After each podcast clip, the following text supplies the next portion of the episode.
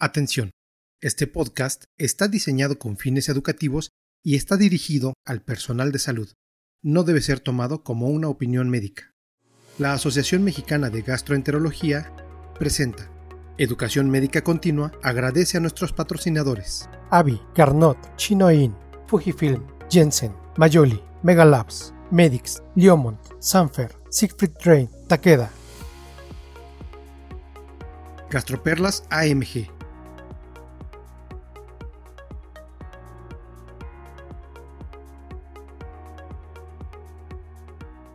Buen día a todos, bienvenidos a su podcast Gastroperlas de la Asociación Mexicana de Gastroenterología. Estamos en la temporada 3. Este es el episodio número 97. Antes de comenzar, me gustaría agradecer a todos los laboratorios involucrados en la educación médica continua y que nos hacen posible estos podcasts.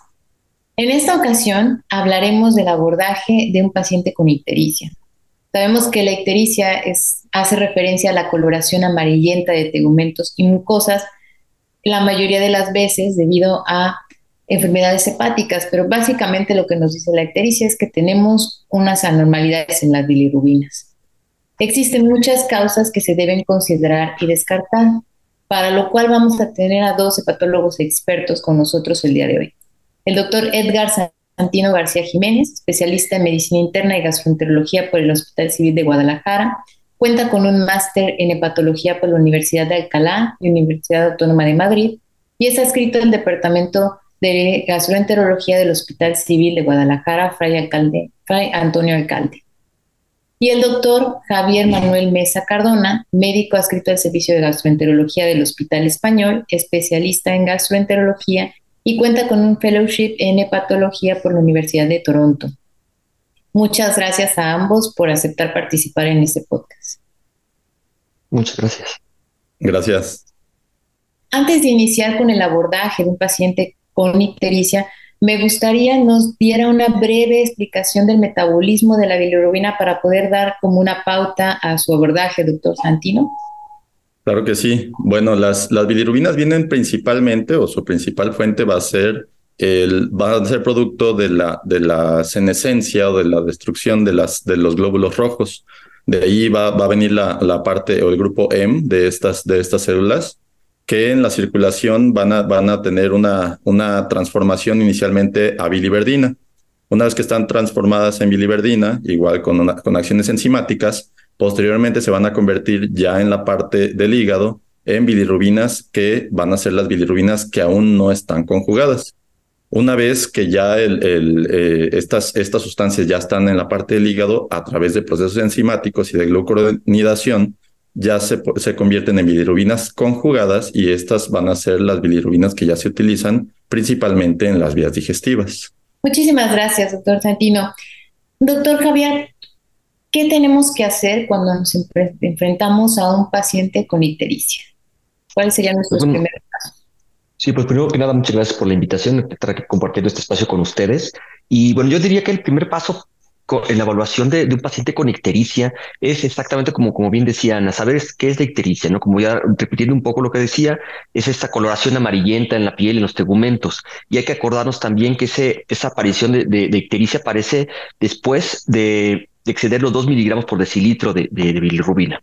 Entonces, como siempre recomiendo yo a todos los estudiantes que pasan con nosotros, residentes, es tener lo principal de cualquier síntoma es tener pues un antecedente, o sea, una historia clínica bien hecha, ¿no? Antecedentes médicos previos, por ejemplo, obtener eh, enfermedades o los datos de las enfermedades del paciente, enfermedades hepáticas, cirugías recientes, historial de consumo de alcohol, historial de transfusiones sanguíneas, o sea, toda una, una, una buena eh, interrogatorio acerca del paciente. Y luego exactamente ver síntomas actuales, porque acuérdense que la ictericia nada más es un síntoma que también puede, en una patopatía crónica, se pueden asociar con otros síntomas, ¿no? Por ejemplo, pues la fatiga, el prurito, que va a causar también la, propia aumento de la bilirrubina, dolores abdominales, cambios en la coloración de las heces, cambios en la, coloración de, la orina.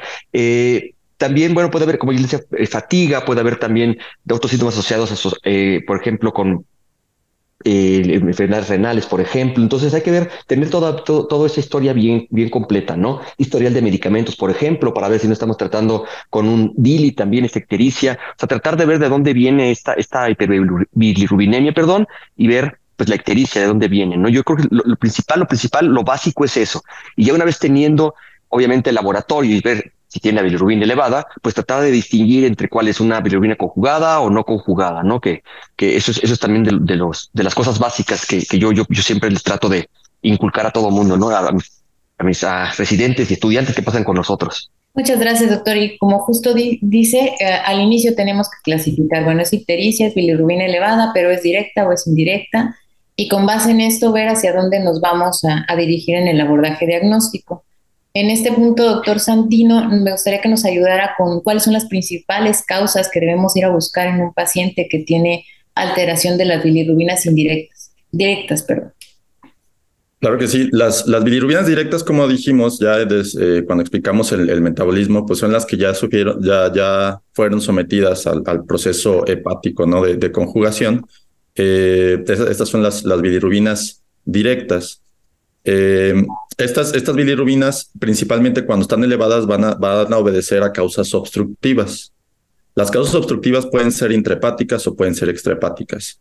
Entonces, si hablamos, si hablamos de, de obstrucción, pues lo, lo, que tendríamos que hacer de forma natural es tratar de ver si, si, esta obstrucción es algo mecánico, si esta obstrucción es por inflamación del parénquima hepático, si esta obstrucción es por alguna alteración propiamente de eh, las vías biliares, ¿no? Como, como existen algunas enfermedades autoinmunes, por ejemplo. Entonces, las principales podrían ser obstructivas, por ejemplo, por litos, cuando hablamos de la vía biliar extrahepática.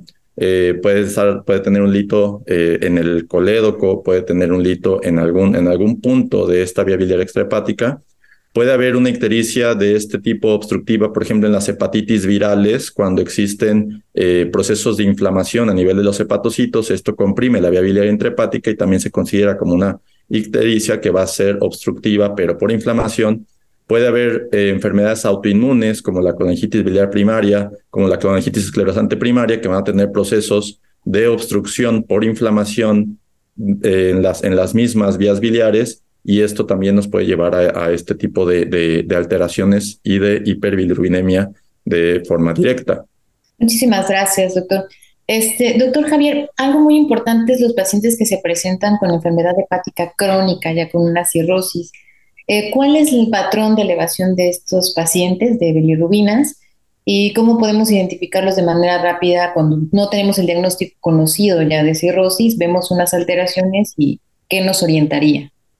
Sí, mira, fíjate que eso es una pregunta muy interesante, muy importante. Cuando llega al consultorio, estamos en el hospital, nos llega a urgencias a un paciente que no conocemos, que tiene, que ya vemos alteraciones en tanto en las enzimas hepáticas como en la bilirrubina, ya vemos que tiene datos de patopatía crónica, la exploración física, sí hay ciertas cosas que nos pueden orientar hacia un patrón, como, como bien decía eh, Santino, hacia un patrón obstructivo, no obstructivo, hacia cáncer puede ser y los patrones obstructivos también. O sea, es, son, son ciertas cositas.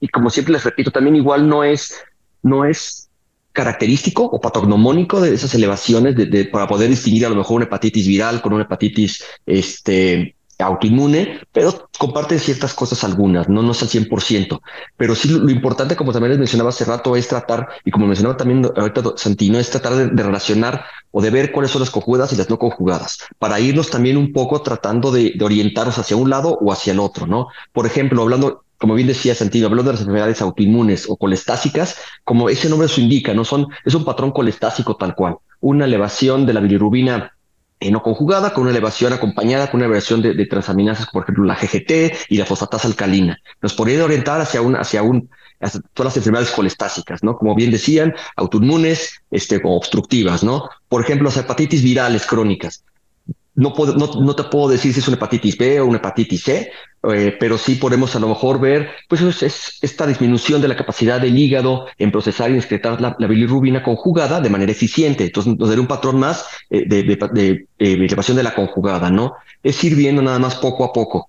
Igual, eh, es, los, o sea, recuerden un poco más también, igual a, través de los de, de estas partes obstructivas, que cuando los conductos biliares están obstruidos por tumores malignos, por ejemplo, pues lo mismo, ¿no? Van a, van a traernos eh, hasta un patrón ah, como mixto a, final de cuentas, ¿no? Puede ser que sea, que sea un poco más la bilirrubina no conjugada, pero también ahí va a estar la conjugada porque está afectando también no nada más un solo, un solo canalículo, por decirlo así, ¿no? Un solo, un solo conducto, sino varios. Entonces sí es, no, no, no hay un patrón tal cual, específico para decir de una enfermedad u otra, pero sí son patrones que nos van a orientar hacia nuestro diagnóstico, ¿no? Y obviamente ya después acompañarnos, pues tratar de ver si, si es posible ver un diagnóstico en estos pacientes cirróticos, ¿no? Como ustedes saben, pues un paciente cirrótico, tratar de ver qué causó la cirrosis entre valga la expresión, más, más cirrótico sea, pues es más difícil saber lo que lo causó, ¿no? A veces tomas biopsias y pues sale nada más pura fibrosis, no, no ninguna otra cosa más, ¿no? Entonces sí, es, es, es, algo que nos puede ir ayudando esta, esta bilirrubina, esta, este patrón de ictericia, bueno, de bilirrubina, perdón. Muchas gracias, doctor. Aquí hay una pregunta de redes que podríamos enfocar más hacia si es con, dependiendo la causa de la ictericia, nos preguntan cuál o si existe algún tratamiento disponible para disminuir los niveles de bilirrubina, considerando pues las causas obstructivas que sabemos va a ser aliviar la obstrucción y las causas inflamatorias. Entonces, ¿tenemos algo más además del tratamiento etiológico para disminuir las bilirrubinas, doctor Santino? Es, es una pregunta interesante, ¿no? Y tal vez a nuestros pacientes es de lo que, de lo que más les interesa porque es lo que más llama la atención, ¿no?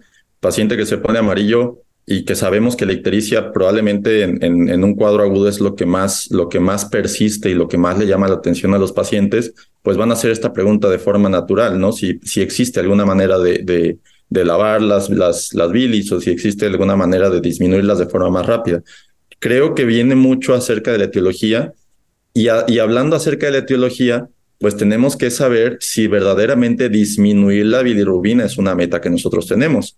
Es decir, si, si nosotros nos podemos a pensar, por ejemplo, en, en procesos obstructivos a nivel de la vía biliar eh, que, que, no, que, no son que no se resuelven o que no necesitan resolverse a través de una CPR, por ejemplo, algo como una colelitiasis solamente, ¿no? O una hepatolitiasis que no está obstruyendo por completo y tal vez no es meritoria de destaparla de forma mecánica, podemos considerar, por ejemplo, el ácido ursodesoxicólico. En el, en el pasado se utilizaba, de hecho, como un tratamiento en teoría para eh, disminuir el tamaño de los litos o para disminuir la carga de los litos, ¿no? Entonces, sí existen tratamientos que pudieran disminuir los niveles de bilirrubina, sin embargo, la verdadera pregunta es si nos sirve de algo disminuir los niveles de bilirrubina.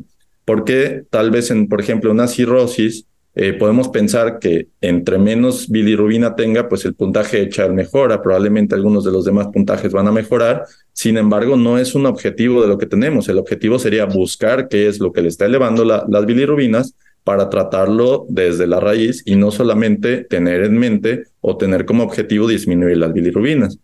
Igualmente, las enfermedades autoinmunes colestásicas probablemente sea un marcador que, de que el tratamiento está siendo efectivo, sin embargo, no se considera que sean nuestras, nuestras metas primarias, por ejemplo, en la CBP o en la colangitis biliar primaria, vamos a tener a, la fosfatasa alcalina como nuestro principal marcador, ¿no? Entonces, seguramente en cada uno de los modelos de enfermedades que hemos, que hemos dicho ahora en este, en este podcast, habrá ciertas metas en específico y difícilmente las bilirrubinas van a ser una meta, disminuir las bilirrubinas van a ser una meta en cuanto al tratamiento a pesar de que algunos medicamentos pudieran servir para esto. Muchas gracias. Y justo hablando, mencionando el ácido urso, es bien interesante y nos preguntan si en estos pacientes que tienen una ictericia obstructiva por una neoplasia pancreática, ¿es de utilidad o no es de utilidad dar el ácido urso? ¿Qué opina, doctor Javier? Pues fíjate que el ácido ursoxicólico es un medicamento que tiene muchas propiedades, pero no sabemos exactamente bien cómo actúa desgraciadamente. Si lo hemos utilizado como hijo Santino, pues sí, baja la bilirrubina y la conjugamos y lavamos, este, todos estamos muy contentos porque va bajo la bilirrubina, pero en realidad no estamos haciendo tanto, ¿no? O sea, si en, un, en, un, en algo maligno, híjole, pues es, es, muy, es muy difícil, la verdad, porque no estás afectando, como bien dijo Santino, no estás afectando el, la enfermedad tal cual, si nada más estás pues medio tratando de bajar, pero si esa obstrucción, por, por, por lo que sea, por una piedra o algo, o algo maligno, no quitas esa obstrucción, pues de nada te va a servir eh, el, el, urso, ¿no? Eh, el urso se ha visto que tiene acciones protectoras del hígado, puede tener eh, propiedades protectoras, reducir la, la, composición de la bilis, hacer que la bilis sea menos, un poco menos tóxica hacia los canalículos, reducción un poco de la colestasis, eh, pero el beneficio del urso tal cual así en tumores avanzados, pues es muy limitado. La verdad, no, no, no existe que yo recuerde en este momento, no sé si ustedes sepan de alguno, pero algún estudio, algunos datos que tengamos sobre eso, la verdad no. O sea, además se acompaña, podría yo hasta decir algo medio paliativo nada más, ¿no? Y para también para venir, para pues tranquilidad hasta del mismo médico, para, para que se deba algo lo estamos haciendo, pero en realidad, honestamente, si no se, si no se quita, si no se destapa ese tumor, de nada nos va a servir, ¿no? Muchísimas gracias.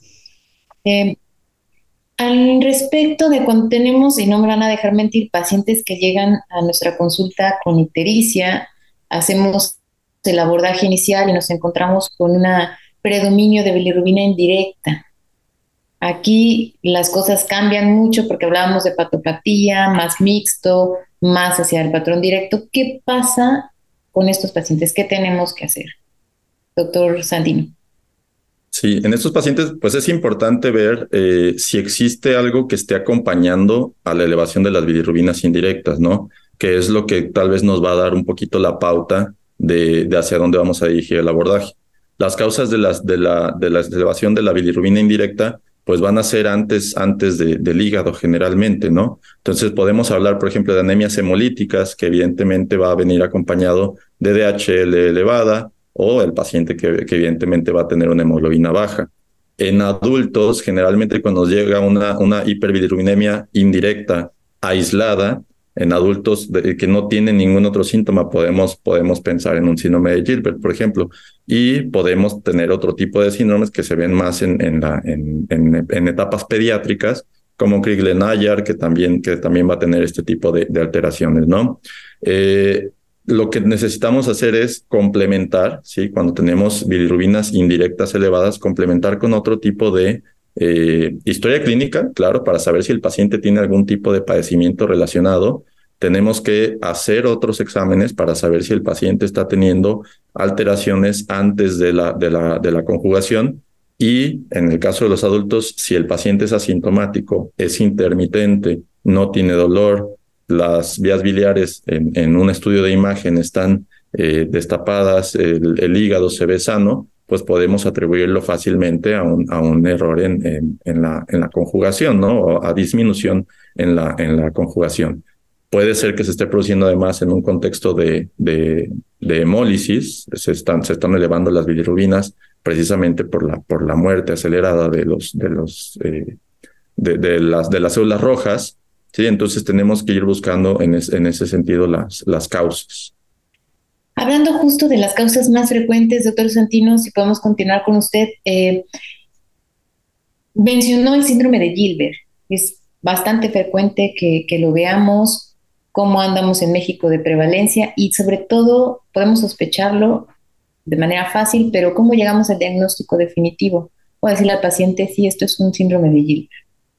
Sí, eh, efectivamente lo, vemos en, en, consulta de adultos, ¿no? dijimos previamente que los pacientes les llama mucho la atención que se ponen, que se ponen amarillos y eso, y eso hace que, que busquen atención médica, ¿no? Y más cuando lo empiezan a notar algún miembro de la familia que ve que es de forma intermitente. Entonces, pues sí tenemos que saber el patrón, ¿no? El patrón de, de, del Gilbert va a ser un patrón intermitente que generalmente va a venir después de eventos de estrés, ¿no? Eh, pacientes que se, que se desvelan o pacientes que trabajan de noche o que empiezan a trabajar de noche. Eh, por ejemplo, estudiantes de medicina que empiezan a desvelarse en la carrera, internos que empiezan a desvelarse un poquito más y notan que empiezan a estar amarillos cuando en antes en su vida no lo notaban, ¿no? Entonces es evidente que lo, que lo empiezan a, les empieza a llamar la atención y acuden a la consulta. Entonces, tenemos que conocer este patrón de que es intermitente, eh, es intermitente tenemos que saber que pues generalmente los pacientes no van a tener absolutamente ningún otro síntoma, dolor, no van a tener eh, coluria, no van a tener acolia, eh, no van a tener ningún otro tipo de alteración laboratorial tampoco, es decir, va a ser exclusivamente una elevación de bilirrubinas indirectas sin alteración del resto de las pruebas de, la bioquímica hepática, ¿no? Los estudios de imagen van a estar normales también. Y algo, eh, algo que me, que me preguntaba, eh, era acerca de qué tan frecuente es, pues probablemente nuestras cifras están, están eh, cercanas a las de Latinoamérica, ¿no? Que es una, es una prevalencia más o menos entre el 2 y el 7% aquí en, aquí en México.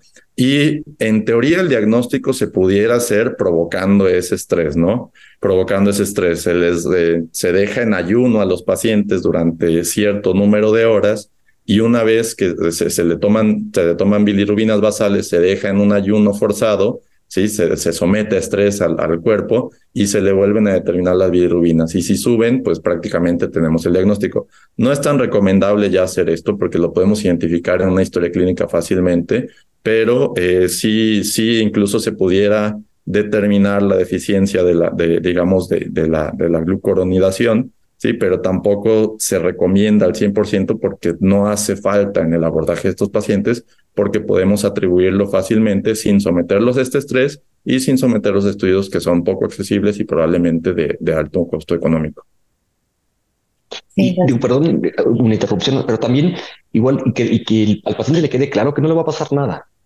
Claro. Porque eso todo el mundo está ahí. Es que yo también me puse amarillo, no, a ver, no, no, tranquilo. Y luego caen con algunos doctores que pues se aprovechan un poco de eso, perdón la expresión, pero pues le están haciendo tomografías cada mes y ultrasonidos cada semana. O sea, digo, no les va a pasar absolutamente nada, ¿no? Eso es muy importante para ellos. Sí, que una de las cosas más importantes en este tipo de pacientes es decirles que lo van a tener toda la vida, que no se les va a quitar y que no les va a pasar absolutamente nada, ¿no? Exacto. Y también la parte de, digo, sabemos que es auto, autosómico recesivo, pero también decirle que puede haber más miembros afectados en su familia claro. y que no le va a pasar nada a su descendencia claro. y no le va a pasar nada, es decir, no están heredando tampoco una enfermedad, ni mucho menos. Exacto, exacto, sí, claro. Y luego viene la otra parte de los pacientes que, que no son un Gilbert, que son algo más y que son estas bilirrubinas indirectas siguen elevadas. Y empezamos un poquito el abordaje, no hay nada en los estudios de imagen. ¿En qué momento le pedimos ayuda al hematólogo, doctor Javier? Pues sí, efectivamente, como, como les decía desde un principio, es, es la historia clínica, ¿no? Obviamente, si en la historia clínica está, pues no, pues es un señor, a lo mejor un, un, un hombre eh, grande que no está viviendo, que no, que no tuvo nunca transfusiones, que nunca tuvo riesgo de, de una, una, hepatitis viral crónica, eh, que no hay ninguna otra cosa más allá, no hay en la, en la, familia, no hay datos otra vez ni de alguna enfermedad hepática, y ves nada más, también las transaminasas tienen mucho que ver, porque no ves que no hay otra cosa por ahí, eh, empiezan a tener anemias, empiezan a tener también, este, eh, no sé, la, la no conjugada muy elevada, o sea, hay, hay, son datos que te pueden orientar hacia, ¿sabes qué? Pues esto ya no es tanto de hígado, sino más bien es, es propio de la sangre, por así decirlo, ¿no? Buscando a lo mejor, pues lo más común es que ve, ve, veamos mucho anemias hemolíticas, por ejemplo, ¿no? Eh, enfermedades hematológicas crónicas, eh, trastornos, y pues esos trastornos hematológicos que pues a final de cuentas pues se van con el hematólogo, ¿no? Ya que esas son otro, otro pues otro protocolo de estudio más amplio que van hacia, hacia otro lado, ¿no? Pero sí hay que tener, es una pregunta importante porque hay que tener muy en cuenta, o sea, hay que tenerlos en cuenta y no por tratar de hacer un diagnóstico, aferrarte un diagnóstico de, de, de hígado, pues por así decirlo, no retrasar su, su diagnóstico pues hematológico, ¿no? Es, es actuar rápido, pensarlo rápido y pensar en todas las opciones que puedes tener por ahí. Muchas gracias. Y dando un poco un giro, eh, hablando nuevamente de los pacientes que tienen enfermedad hepática crónica, que tenemos hospitalizados y que cursan con hiperbilirubinemia importante, sabemos que tienen riesgo de la llamada nefropatía por pigmentos, antes nefrosis colémica. Eh, ¿Tenemos alguna manera de prevenir este tipo de nefropatía? Doctor Javier. Mira, fíjate que es, es, una pregunta muy buena, muy interesante y, con, y, y muy debatible, la verdad. Los nefrólogos dicen que casi, casi se te eleva punto uno la, la, la, la, bilirrubina y ya está, ya, ya tienes que proteger el hígado, digo, perdón, el riñón y hidratarlos muy bien y cambiar las soluciones. O sea, sí hay que tener cuidado, sí, pero digo, es, es una, es una a lo mejor comparación tonta que a mí no me gusta decir, pero yo, yo en mi vida he visto ninguna nefropatía este por por pigmentos. Eh, bueno, y más por bilirrubina, ¿no? Yo, yo no soy, yo no soy los que tengo, no puedo decirte que tengo cinco, cinco millones de casos, pero nunca he visto una, ¿no? Y he visto bilirrubinas elevadas en serio, ¿sí?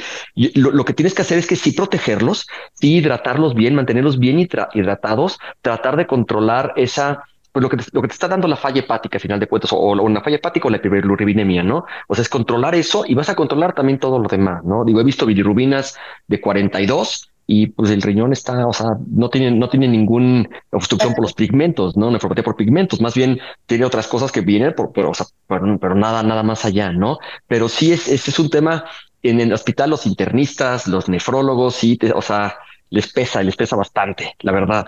Y sí, pues nada más es cuidarlos al final de cuentas, es mantenerlos bien hidratados y tratar tú de bajar la bilirrubina, sí, claro, obviamente, ¿no? Pero como le repito, es tratando la causa, valga la redundancia, que lo causó, ¿sí? O sea, lo, lo primario, la, la enfermedad que lo, que, lo, que lo llevó.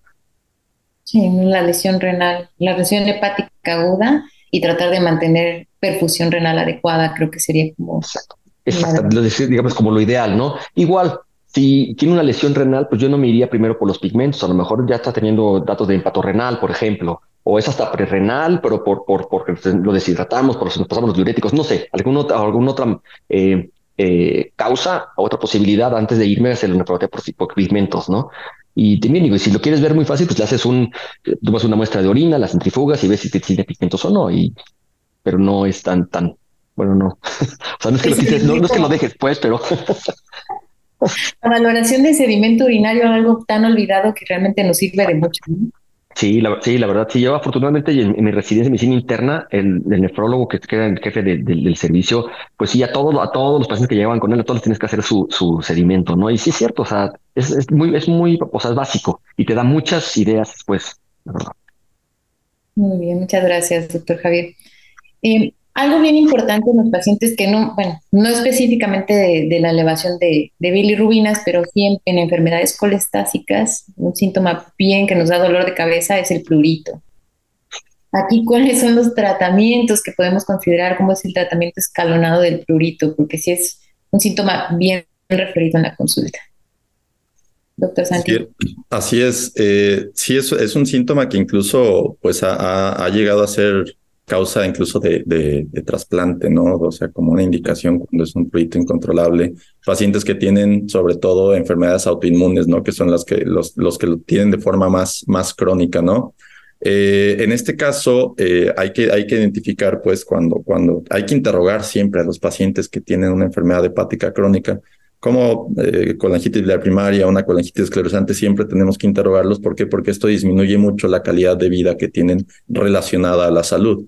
Entonces, existen tratamientos, una vez que lo identificamos, existen tratamientos en, en varias líneas, ¿no? Eh, uno de los medicamentos que más utilizamos es la colestiramina, el tratamiento, por ejemplo, de la colangitis biliar primaria puede llevar besafibrato y el besafibrato complementa un tanto la colestiramina y, puede ser también eh, un tratamiento exitoso para controlar el prurito.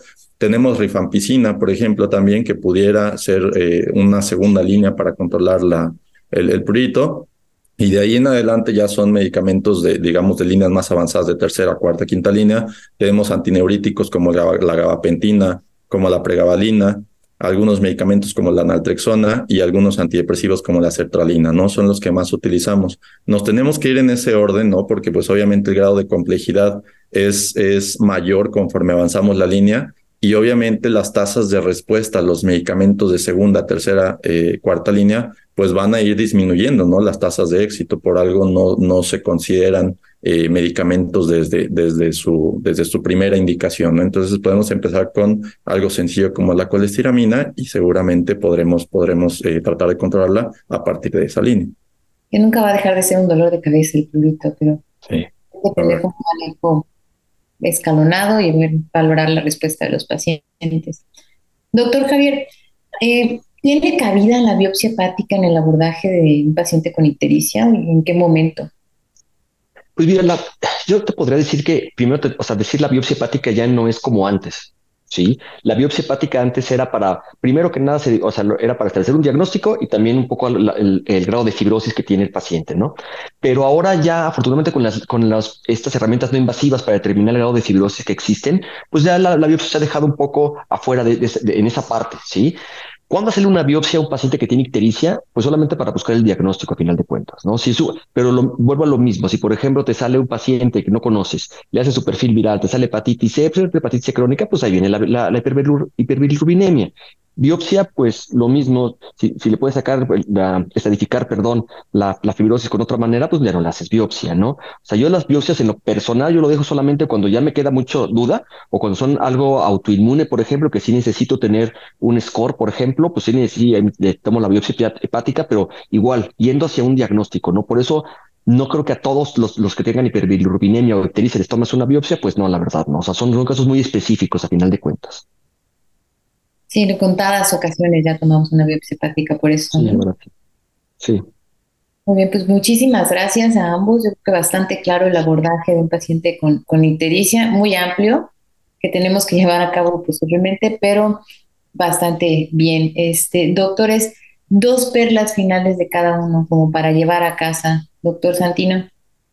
Bueno, eh, lo primero, no, los pacientes no son solamente un laboratorial, ¿no? Esto es importante, lo hemos mencionado a lo, largo de la plática, ¿no? Eh, siempre tenemos que ver qué otras alteraciones tiene mi paciente aparte de las alteraciones en la bioquímica hepática. Tenemos que tratar de buscar eh, patrones, como bien lo dijo, como bien lo dijo Javier, para que nos, que nos puedan orientar hacia cuál es nuestro siguiente paso.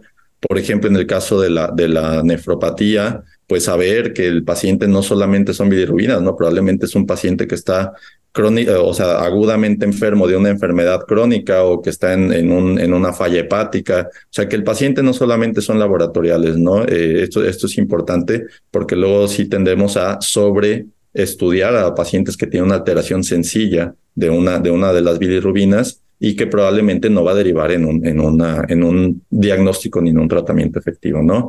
Y la historia clínica, ¿no? Ese sería mi segunda, mi segunda perla. La historia clínica es importantísima porque ese sí nos va a dar el primer paso, el primer paso y nos va a decir qué es lo que sigue después de lo, de lo que hacemos. Patrones de, de, de, de bebida, patrones de consumo de medicamentos, patrones de consumo de herbolarias, de suplementos, etcétera, etcétera. Todo solamente la historia clínica nos lo va a dar. Gracias. Doctor Javier. Pues yo le voy a robar la, segunda perla a Santino, lo mismo, la verdad. O sea, la historia clínica es lo básico, lo básico, porque de ahí, te va, ahí como dicen, te vas hacia un lado o hacia el otro buscando ciertas cosas, no dando este palazos a una piñata nada más a ver si le pegas o no, tienes que ir con, eso, ¿no? Con, con esa base de, en esa información. Y la segunda también es, pues, el tratamiento, lo mismo, va a depender de cada, de cada enfermedad que, le esté causando la hiperbilirrubinemia. Eh, entonces, bueno, yo creo que serían esas mis, mis dos básicas, ¿no? Eh, la historia clínica y el tratamiento que vaya a ser dirigido a la enfermedad que lo está causando. Muchísimas gracias y coincidimos aquí. La historia clínica que no se nos debe olvidar debe ser detallada, minuciosa y bien también la exploración física y es la que nos va a dar la pauta que podamos hacer un diagnóstico adecuado para nuestros pacientes. Pues muchísimas gracias a ambos eh, para venir a este podcast y por ahora sería todo. Muchísimas gracias. Muchas gracias. Gracias, gracias por la invitación. Esto fue Gastroperlas AMG. Los esperamos en la próxima edición la Asociación Mexicana de Gastroenterología presentó Educación Médica Continua agradece a nuestros patrocinadores. Avi, Carnot, Chinoin, Fujifilm, Jensen, Mayoli, Megalabs, Medix, Liomont, Sanfer, Siegfried Train, Takeda. Atención, este podcast está diseñado con fines educativos y está dirigido al personal de salud. No debe ser tomado como una opinión médica.